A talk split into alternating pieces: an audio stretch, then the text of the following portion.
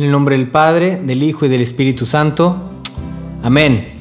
Bienvenidos a este nuevo episodio número 32.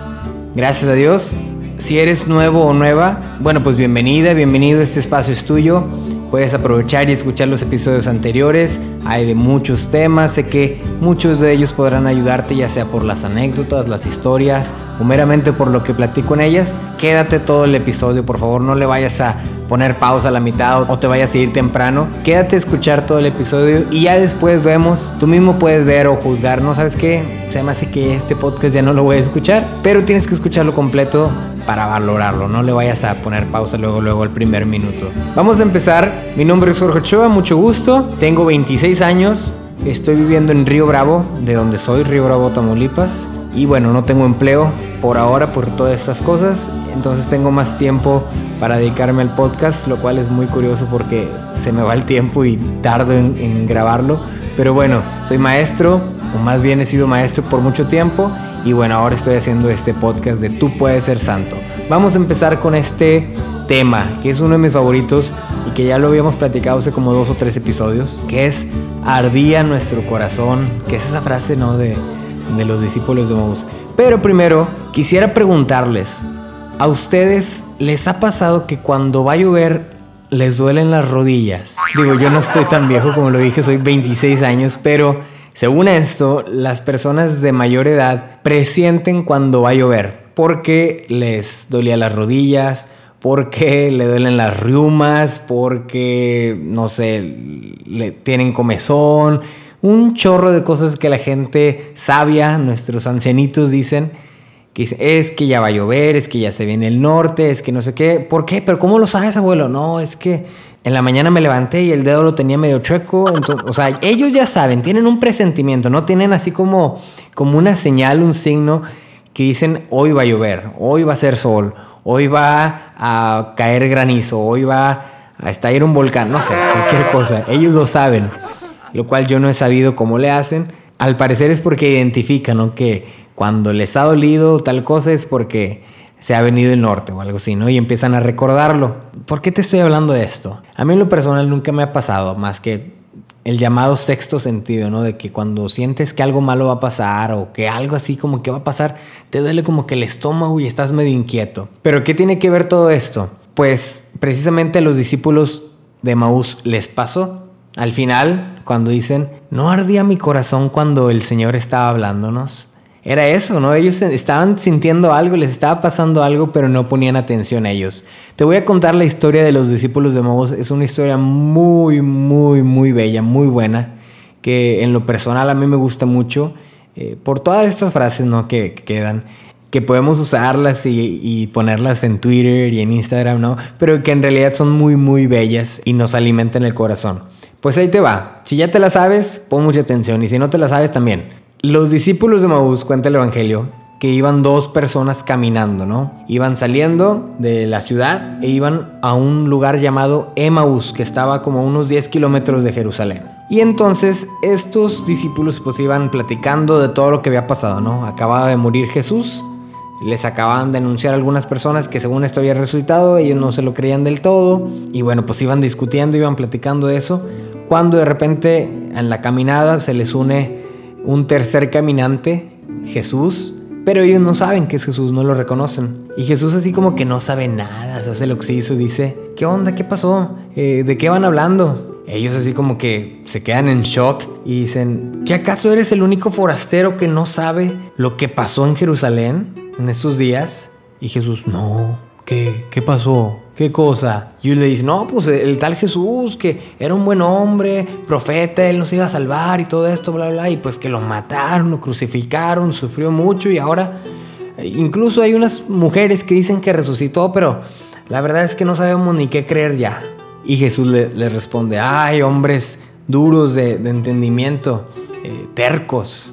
¿Cómo no entienden todo lo que los profetas les dijeron, no? Y los empieza a cuenta que, no a regañar, pero sí les empieza a, explicar toda la escritura, ¿no? Miren, es que por esto, por esto, y miren, es que cayó tantas veces por eso, y es que tuvo que cargar una cruz. ¿Y se acuerdan de la corona de espinas? Bueno, pues fue por esto y esto, porque en tal libro, bla, bla, bla. Y así se la aventaron todo el camino, les iba explicando las escrituras y por qué esto, ¿no? Después de un rato, ya cuando iban llegando, pues Jesús, otra vez así como que muy inocente, le dice, ah, bueno, este, pues ya me voy, ya, este, híjole, se me están quemando los frijoles. Síguenle, síguenle adelante, nos vemos ahí, ahí estamos en contacto, ahí nos whatsappeamos. Y entonces los discípulos dicen, no, quédate, quédate con nosotros. Ya es tarde, ya anochece, quédate con nosotros. Y bueno, pues ya entra Jesús, no se hace el rogar, entra, cenan él toma el pan, lo bendice y lo, lo, parte y lo entrega, ¿no? Y hasta entonces los discípulos reconocieron que era Jesús. Imagínense, después de 11 kilómetros que estuvieron caminando, póngale que son como unas dos horas. Muchos dicen que ese es el paso normal, ¿no? El paso común. Dos horas, dos horas y media caminando hasta que él partió el pan, lo reconocieron y dijeron, ay, pues qué menso, era Jesús. Era Jesús. Y es cuando dicen esta frase, de no ardía nuestro corazón mientras nos hablaba en el camino y nos explicaba las escrituras.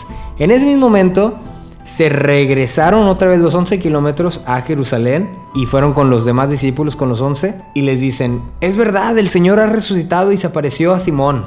Y ellos también le dijeron, no, sí, a nosotros también, bla, Y bueno, ahí acaba, termina la historia de estos discípulos que iban caminando con un peregrino que no sabían que era Jesús. Iban bien a gusto, echando el chal, compartiendo el chisme, cenaron incluso y hasta entonces fue cuando reconocieron que era Jesús. Vamos a hacer como una tipo lección divina, pero vamos a ir pasito a pasito. Primero, ¿cómo llegan estos discípulos, no? ¿Qué es el pre ¿no? de, de, la lectura? Pues la verdad es que escuchaba yo la humildad del Padre Serra con el que grabé hace uno o dos episodios. Decían que ellos venían con unos sentimientos encontrados. Han escuchado ese término, ¿no? Cuando uno dice, ay, es que tengo sentimientos encontrados. Digamos que es cuando tienes sentimientos opuestos, como que estás alegre, pero estás triste, como que estás enojado, pero estás en paz. O sea, ciertas emociones o sentimientos que se oponen, o no necesariamente que se oponen, pero que son demasiados, ¿no? Entonces, estos discípulos pues vienen con un chorro de sentimientos, o sea, vienen eh, dudosos, vienen enojados, vienen tristes, vienen con miedo, pues precisamente van huyendo, van a otro lugar, dicen, pues ya se acabó aquí todo lo que habíamos trabajado por tres años, pues ya, ya, ya valió, ya, ni modo, se murió, el mero mero ya se fue, pues a seguirle, vámonos a Emaús a ver qué encontramos, a ver, a lo mejor volvemos a trabajar de quién sabe qué cosa. Y ahí va, ¿no? Con un chorro de sentimientos, con un chorro en el corazón, así, palpitando, sintiendo, verdaderamente sintiendo.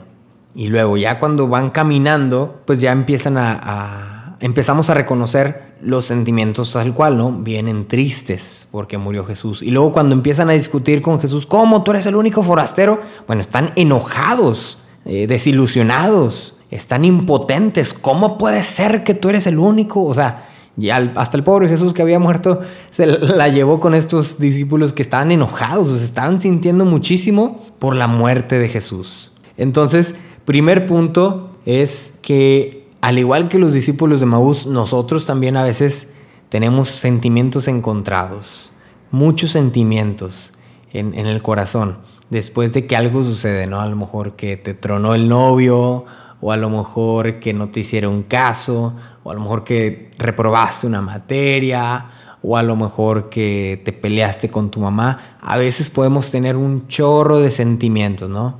A veces cuando por ejemplo, cuando alguien para ti es muy importante y que le pasa algo muy bueno, que es muy bueno para él o para ella, pero para ti en realidad como que te afecta, dices, híjole, es que tengo sentimientos encontrados, o sea, estoy muy feliz por ella, estoy muy feliz por él, pero a mí estoy que me lleva la... lo que sea, pero me lleva, o sea, estoy alegre por esa persona, definitivamente, pero yo estoy triste también por mí y pues tengo estos sentimientos encontrados, ¿no? Entonces, no somos muy diferentes de los discípulos de Maús. Al igual que ellos, nosotros también pasamos por momentos donde queremos huir, de donde queremos huir de donde estábamos, queremos irnos a otro lugar a ver qué horizontes nuevos podemos encontrar. Porque traemos un chorro de sentimientos en el corazón, porque traemos tanto, tanto que no sabemos qué hacer con esos sentimientos. ¿Y qué es lo que pasa después?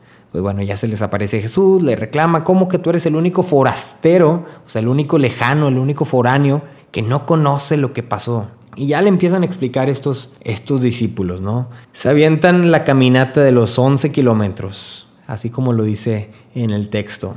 Los 11 kilómetros, las dos horas y media. Me acordaba mucho del Cerro del Cubilete. ¿Alguien ido al Cubilete?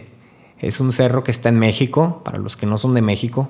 Es una peregrinación que se hace todos los años para los jóvenes y bueno, para los no tan jóvenes también. Y es un cerro que a, mero arriba del cerro hay un Cristo como el de Brasil, por así decirlo, el Cristo del Corcovado. Hay un Cristo también así, con los brazos abiertos, ¿no? Entonces es una experiencia muy buena, muy padre para los jóvenes subir ese cerro. Según yo recuerdo en el cerro, desde donde te dejan los autobuses son como 14 kilómetros, desde mero abajo son como 20 y pico, ¿no? Pero imagínense, para los que han tenido esta experiencia del cubilete, que la viven con Jesús caminando a su lado y no se dan cuenta que va Jesús con ustedes. Imagínense, ya ven que en el cubilete vas caminando y de repente pues un chorro de gente va contigo. Imagínate que uno de ellos se te acercara y fueras platicando con esa persona todo el camino y hasta que llegas arriba te dieras cuenta que es Jesús. ¿Cómo te sentirías? Está, está intenso, ¿no? Está como que muy, muy interesante este, esta situación de que Jesús se hace compañero en el camino. Es algo que dicen muchos los jesuitas. Jesús es el compañero en el camino. Porque a decir verdad, esta vida es un camino que nos lleva a la santidad. Por eso este podcast se llama Tú puedes ser santo. En este camino. En este camino vamos a buscar la santidad. ¿sí? Esta es solamente la ruta que nos lleva a la santidad. Nuestro destino, pues ya sabemos, es el cielo.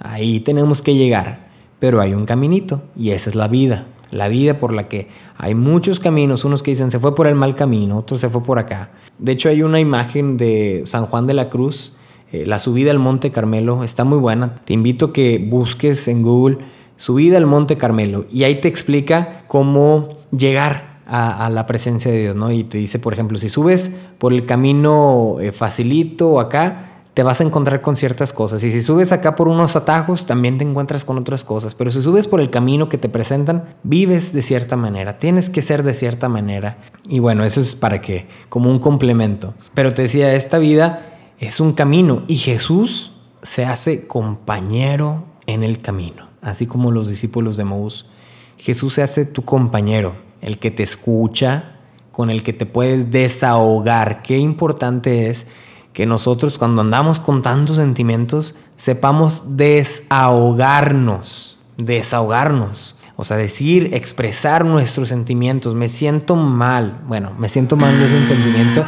De una vez te lo digo. Qué bueno que lo dije. No lo hagas. Me siento bien y me siento mal no son sentimientos. Entonces tienes que decir, me siento frustrado, me siento triste, me siento alegre, me siento, etcétera, etcétera, etcétera. Y tienes que expresarlo. Tienes que expresarlo. Es sano, es bueno.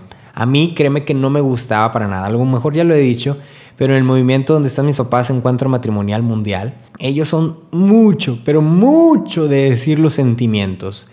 Y ellos lo hacen en tres pasos. Primero, ¿cómo te sientes? No, pues me siento alegre.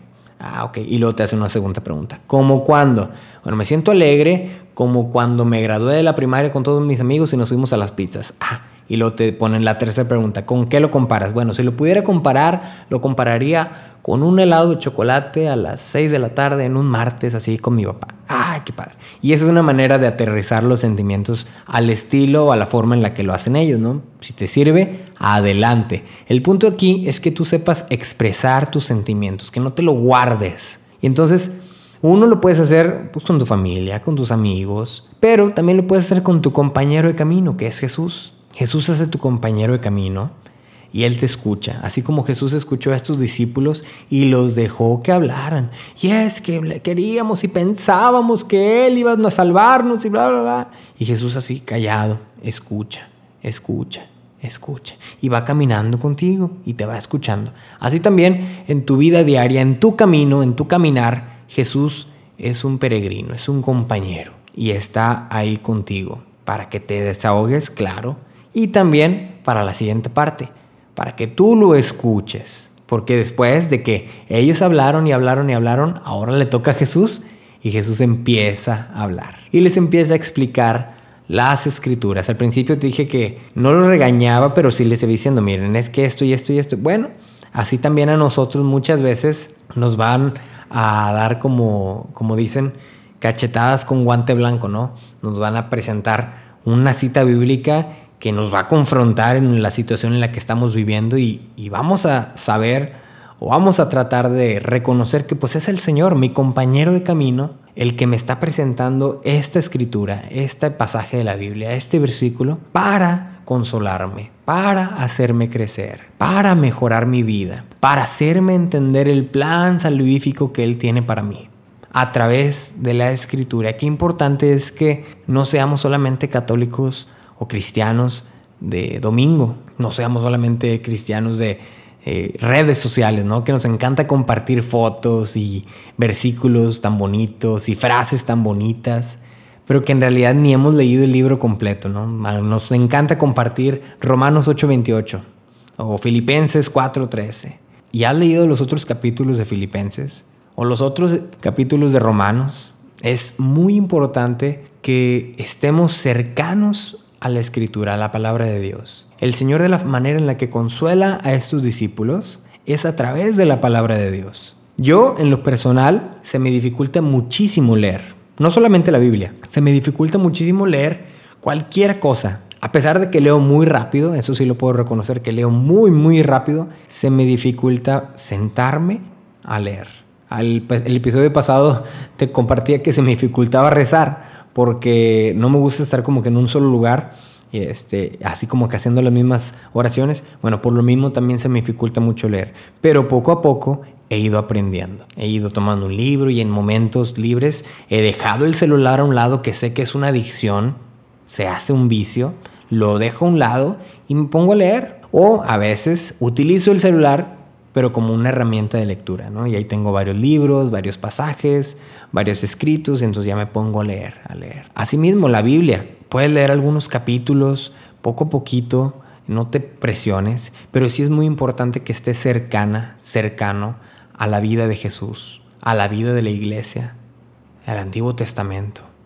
Que sepas por qué pasan las cosas, por qué pasaron, no solamente por apologética para que cuando alguien de otra religión venga contigo y te, te diga algo, sepas defenderte. Yo la verdad, en mi punto de vista, se me hace muy pobre y este es mi punto de vista, Jorge Ochoa personal, se me hace muy pobre leer las escrituras solamente para defenderme. Para mí es utilizar la palabra de Dios como una herramienta para yo ganar. Y, yo no lo hago para eso. Yo personalmente no me involucro mucho en temas de apologética y tú lo habrás notado, porque no me gusta utilizar la palabra de Dios solamente para crear polémica, para defenderme, para yo ganar la discusión. Me gusta, eso sí, me gusta muchísimo tomar la palabra de Dios para analizarla, para reflexionar, para llevarla a mi vida, para sacar historias, para sacar anécdotas, para decirte como lo que siempre te digo, métete en la historia como dice San Ignacio, ponte ahí como uno más a ver qué estás escuchando, qué estás viendo. Eso me fascina. Entonces,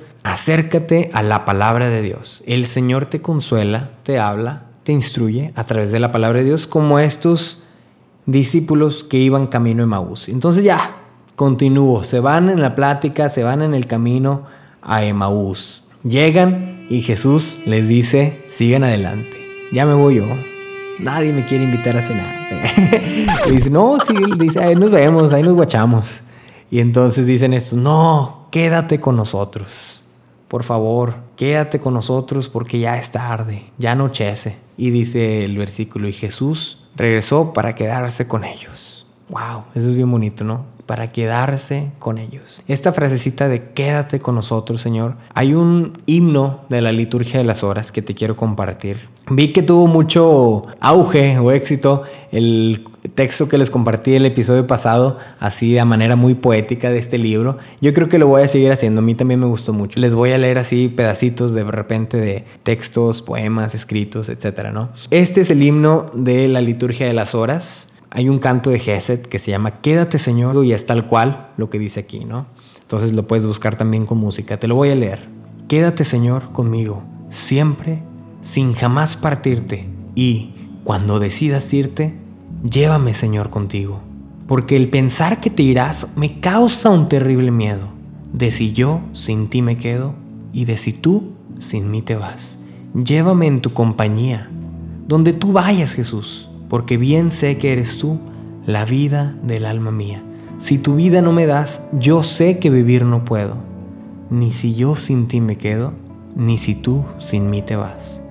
Por eso, más que a la muerte, temo Señor tu partida, y quiero perder la vida mil veces más que perderte, pues la inmortal que tú das, sé que alcanzarla no puedo, cuando yo sin ti me quedo y cuando tú sin mí te vas. Quédate Señor conmigo, pues básicamente parafraseado ese es el sentimiento que, que cambió en aquellos discípulos de Maús de estar tristes, desconsolados, enojados, desilusionados, como dice la canción Flaco, jerosos, cansados y sin ilusiones.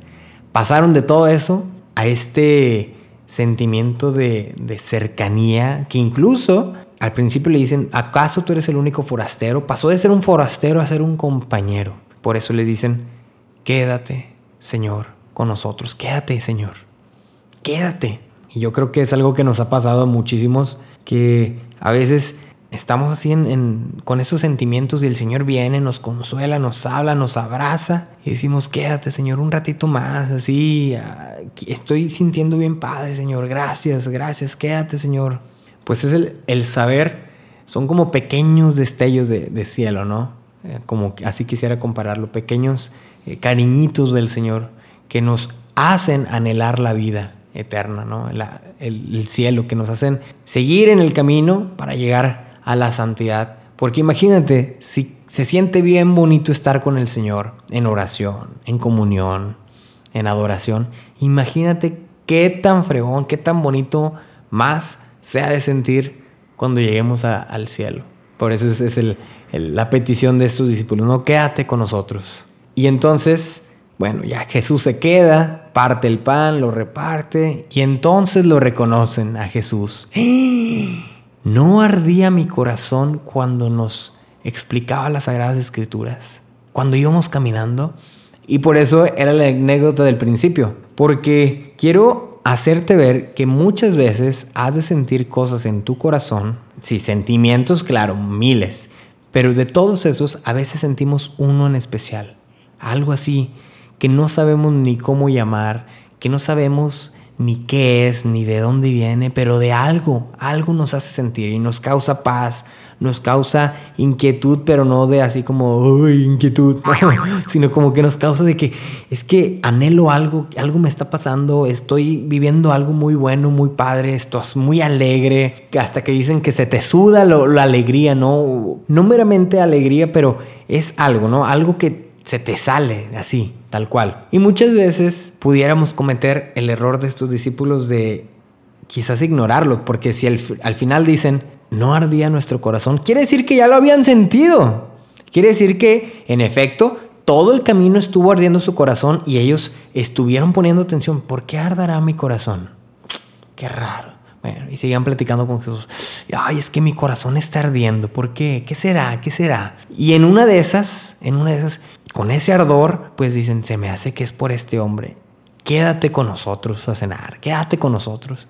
Y sí, era por él. ¿Qué te quiero decir? Que muchas veces podemos sentir este ardor en el corazón por muchas razones, muchísimas razones, ya sea por tu vocación, ya sea porque estás teniendo un encuentro con Jesús, ya sea porque estás en un momento muy padre de tu vida, ya sea porque Jesús está platicándote algo, ya sea porque Jesús se te está haciendo presente a través de otra persona. Y qué importante es que sepamos reconocer desde un principio el ardor en nuestro corazón. Y obviamente no es un ardor así que tú digas con temperatura, no un, un ardor físico donde te estés quemando, es algo que ni yo te lo puedo explicar, pero que sé que tú cuando lo sientas o si ya lo sentiste, sabrás a lo que me refiero.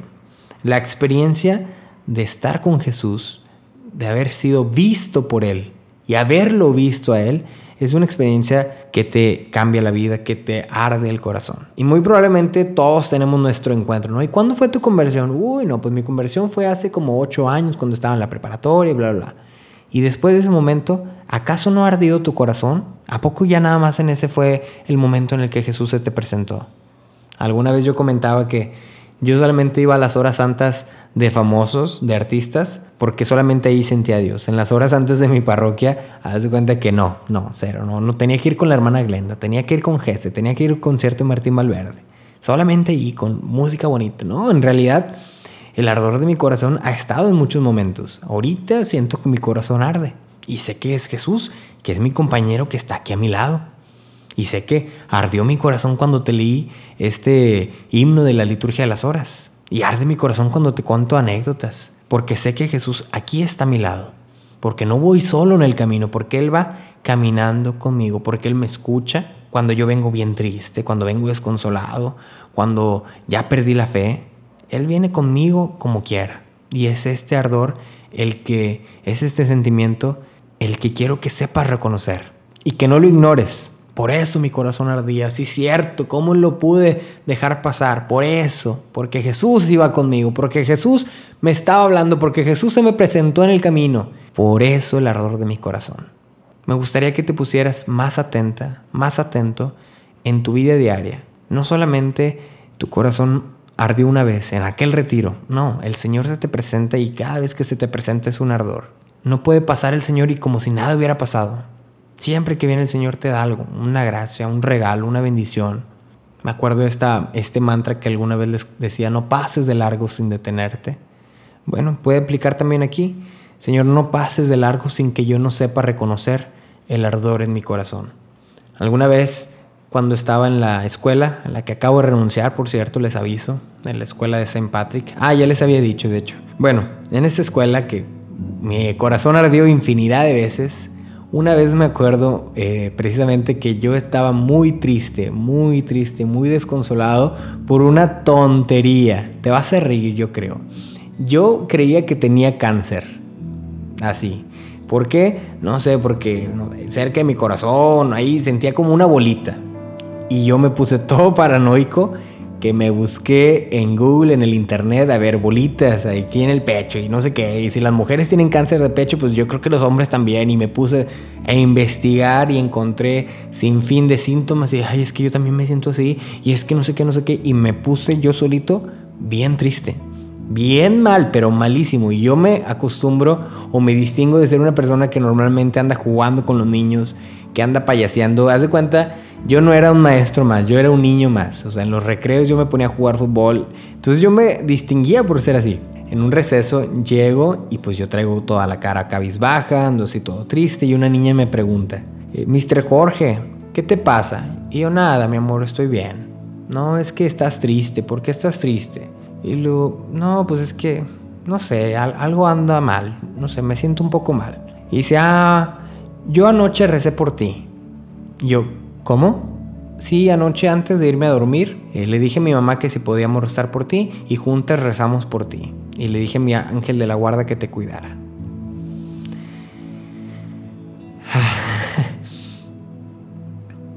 No, no, no sé cómo, cómo explicarte, no sé cómo decirte lo que se siente. Que tú estás triste, que tú estás cabizbajo por una tontería y que el Señor se te haga presente así de la nada en un niño. Y que te diga, oré por ti en la noche. Recé por ti. Sin saber nada. ¿Qué, qué iba a saber la niña? ¿Qué iba a saber de mi vida? ¿Qué iba a saber que yo estaba pasando por algo, una tontería, algo que mi propia mente creó? Y esta niña, con tan solo decirme, estuve orando por ti en la noche, mi mamá y yo. Hace cuenta que ardió mi corazón luego, rápido, no tardó nada en prenderse. Y ya, dije, es el Señor, el Señor, a, través de esta niña. El Señor me está diciendo que todo está bien, que no estoy mal. Y sí, en efecto, no tenía nada, no tenía ninguna enfermedad, era, era algo que yo me inventé. Pero el Señor se me presenta. Y así como en esta niña, así como en las escrituras, así como en la Eucaristía, el Señor se te va a presentar a ti muchísimas veces. Vemos en, la, en los peregrinos de Maús, en los discípulos, el Señor les habla de las escrituras y luego parte el pan. Podemos hacer una asimilación de que es como la liturgia, como la eucarística, ¿no? Tenemos la liturgia de la palabra, que es donde el Señor nos revela su vida, su palabra, y luego la liturgia eucarística, que es donde partimos el pan, comulgamos. Entonces, ¿qué nos da a entender? Que nosotros somos los peregrinos de Maús, tú y yo, Somos los peregrinos de Maús y Jesús es nuestro compañero que nos explica y nos da de comer. Y muchas veces corremos el peligro, como te decía, de estar ciegos, de ver pero no ver, de, que Jesús vaya con nosotros y que nos pase de noche, ni siquiera sepamos que iba con nosotros. Y me acordé de la historia de San Agustín. La historia de San Agustín es muy larga y muy complicada, pero te voy a leer uno de los textos, como te lo dije al, al principio, que me gustó mucho leerte unos textos así de manera poética. Bueno, te voy a leer un texto de San Agustín cuando él mismo descubrió que Jesús siempre había estado con él y que él no lo había notado, que Jesús vivía en él y que él no sabía, nunca lo descubrió. Y ya con eso terminamos. Este es del libro de las confesiones de San Agustín. Habiéndome convencido de que debía volver a mí mismo, penetré en mi interior, siendo tú mi guía, y ello me fue posible porque tú, Señor, me socorriste. Entré y vi con los ojos de mi alma. De un modo u otro, por encima de la capacidad de estos mismos ojos, por encima de mi mente, una luz inconmutable, no esta luz ordinaria y visible a cualquier hombre, por intensa y clara que fuese y que lo llenara todo con su magnitud. Se trataba de una luz completamente distinta. Ni estaba por encima de mi mente como el aceite sobre el agua o como el cielo sobre la tierra, sino que estaba en lo más alto, ya que ella fue quien me hizo y yo estaba en lo más bajo porque fui hecho por ella. La conoce el que conoce la verdad. Oh eterna verdad, verdadera caridad y cara eternidad, tú eres mi Dios. Por ti suspiro día y noche. Y cuando te conocí por vez primera, fuiste tú quien me elevó hacia ti, para hacerme ver que había algo que ver y que yo no era aún capaz de verlo. Y fortaleciste la debilidad de mi mirada irradiando con fuerza sobre mí y me estremecí de amor y de temor, y me di cuenta de la gran distancia que me separaba de ti.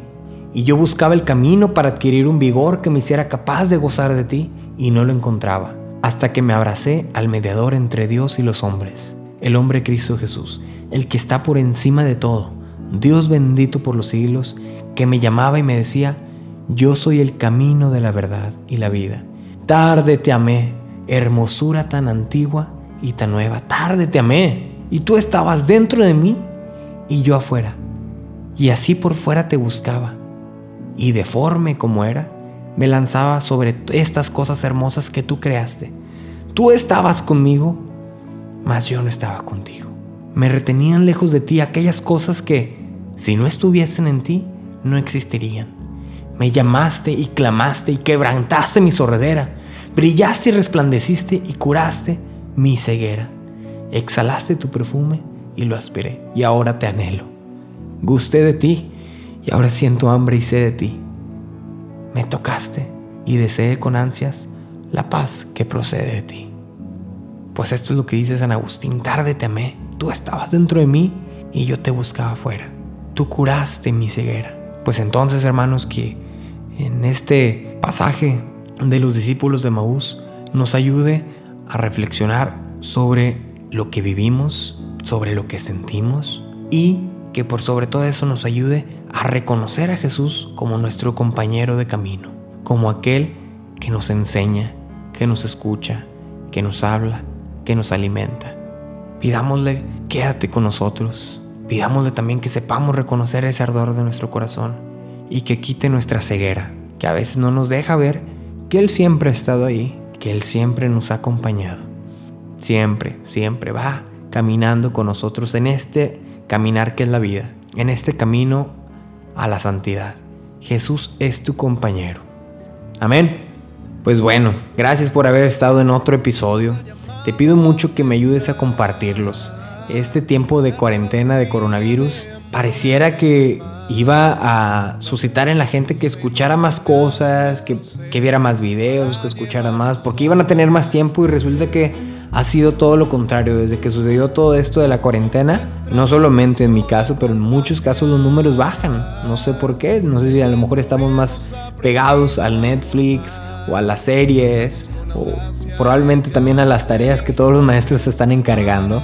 Pero sí quisiera pedirte que dediques un tiempo de tu día para leer la palabra, para escuchar un podcast a lo mejor, para ver videos de, que te nutran, que te llenen, para estudiar, para encontrarte con Jesús. Si este podcast puede ser un camino para eso, adelante, compártelo. Ayúdame a compartirlo con tus amigos, con tu familia y no pienses que, ay, es que son mis primos, no lo van a escuchar. Ay, es que tengo problemas con ellos. Ah, no, es que ellos ni católicos. Tú mándalo, tú mándalo. Tú no sabes por dónde les va a llegar la palabra. Tú no sabes si el Señor te va a utilizar a ti para llegar a otra persona. Y eso lo tengo clarísimo, clarísimo. Si necesitas ayuda, aquí está mi cuenta, arroba Jorge Este soy yo. Bueno, me puedes escribir ahí y yo te puedo mandar mi teléfono para agregarte un grupo de WhatsApp. Hay un grupo de misioneros que todas las semanas comparten el podcast como más de 100 personas en algo que se llaman listas de difusión, ahí en WhatsApp. Si quieres hacer eso, escríbeme y ya, bueno, te, te ayudo y te paso todos los datos para que puedas hacer esto. Pero sí me gustaría que apoyaras mucho el podcast, apoyaras mis cuentas para que más gente pueda llegar a ellas y escucharlo, ¿no? Sé que tengo la, la certeza de que el Señor utiliza estos y yo lo he visto, soy testigo de que el Señor ha utilizado estas palabras que pudiera decir, estos textos, estas chistes, estas anécdotas para encontrarse con las personas, para ser un compañero de camino. Que tengas una excelente semana, acuérdate de balancear tus tiempos, porque si tu corazón arde es por algo, no es solamente por el calor, es porque probablemente Jesús te está hablando y no querrás que pase ese percibido. Amén. Sale. Nos vemos la próxima semana. Dios te bendiga. Aquí estoy, llévame donde tú quieras, mi Señor. Dispuesto estoy a llevar el alma y corazón a los demás. Como la primera vez que de ti me enamoré, por eso mi corazón ardía como la primera vez que de ti me enamoré, por eso mi corazón ardía.